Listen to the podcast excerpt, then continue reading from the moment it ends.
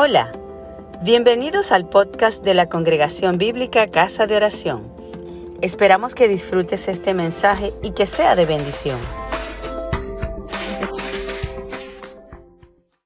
Vamos a la palabra de Dios en la, primer, la carta perdón, de Pablo a los Gálatas, capítulo 1, versos 1 al 14. Gálatas 1, del 1 al 14.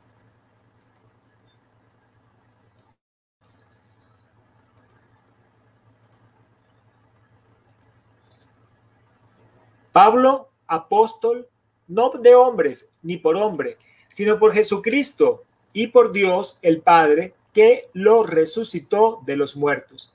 Y todos los hermanos que están conmigo en las iglesias de Galacia, gracia y paz sean a vosotros de Dios Padre y de nuestro Señor Jesucristo, el cual se dio a sí mismo por nuestros pecados para librarnos del presente siglo malo, conforme a la voluntad de nuestro Dios y Padre, a quien sea la gloria por los siglos de los siglos. Amén. Amén. Estoy maravillado de que tan pronto os hayáis alejado del que os llamó por la gracia de Cristo para seguir un evangelio diferente. No que haya otro, sino que hay algunos que os perturban y quieren pervertir el evangelio de Cristo. Mas si aún nosotros o un ángel del cielo os anunciare otro evangelio diferente del que os hemos anunciado, sea anatema. Como antes hemos dicho, también ahora lo repito, si alguno os predica diferente evangelio del que habéis recibido, sea anatema. Pues busco ahora el favor de los hombres o el bien de Dios, o trato de agradar a los hombres, pues si todavía agradara a los hombres, no sería siervo de Cristo. Mas os hago saber, hermanos, que el evangelio anunciado por mí no es según hombre, pues yo ni lo recibí ni lo aprendí de hombre alguno, sino por revelación de Jesucristo, porque ya habéis oído acerca de mi conducta en otro tiempo en el judaísmo, que perseguía sobremanera a la iglesia de Dios y la asolaba, y en el judaísmo aventajaba a muchos de mis contemporáneos en mi nación, siendo mucho más celoso de las tradiciones de mis padres. Amén. Amén. Amén. Hay un solo evangelio, no hay otro. El evangelio que predicamos es el evangelio que vino a traernos Jesucristo.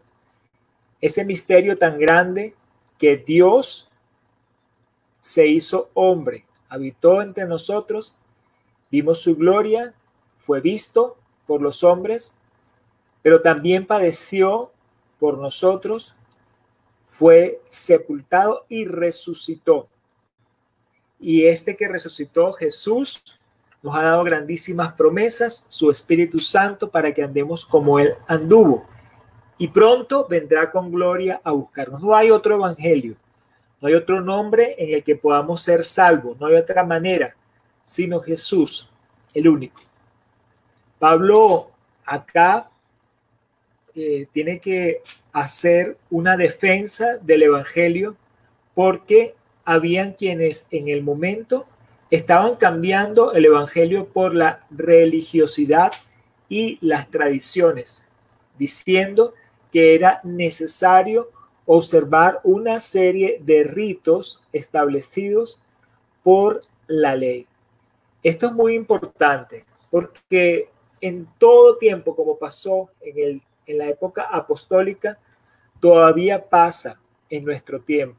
Personas que quieren dar mayor valor a la tradición que a la propia palabra y que pretenden que es obligatorio sujetarse a ciertas tradiciones y preceptos, como si eso pudiera salvarnos, cuando realmente lo único que nos salva y que nos libra del el pecado es nuestro Señor Jesucristo, que se dio a sí mismo por nuestros pecados, que nos libra conforme a la voluntad del Padre. Eso es lo que tenemos nosotros que tener firme y seguro.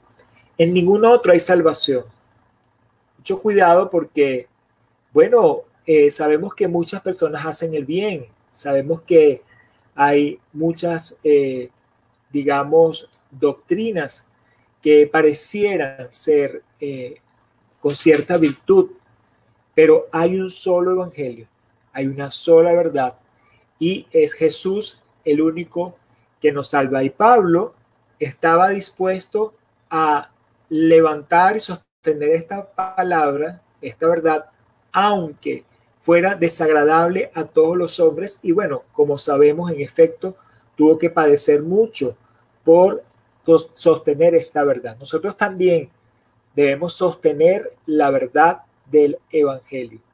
Pablo también hace eh, mención al hecho de que él en otro tiempo había creído que era su deber más bien perseguir a la iglesia y había creído que era por la religión, por las obras de la ley que la gente podía ser salvo, pero estaba completamente equivocado, a lo cual de lo cual Dios le rescató.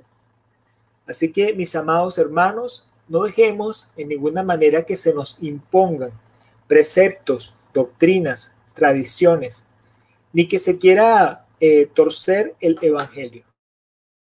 Darnos eh, un mensaje distinto que este, que es el que Dios mismo, hecho hombre, nos trajo. Por revelación de Dios, Jesús, el Cordero de Dios que se hizo hombre, que estuvo en medio nuestro. Ese es el verdadero Evangelio y que en este tiempo es muy importante que lo llevemos, porque son tiempos peligrosos, son tiempos postreros.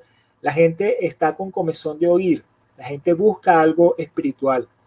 Ayer una persona muy cercana me decía que tenía eh, unos vecinos que eran unos jóvenes muy amables eh, y que, bueno, ellos estaban en su mes de Ramadás o algo así y que bueno, hacían bondades y entonces daban, compartían su alimento con las otras personas y que estos vecinos le habían dicho a la persona, no, no, eh, nosotros servimos al mismo Dios.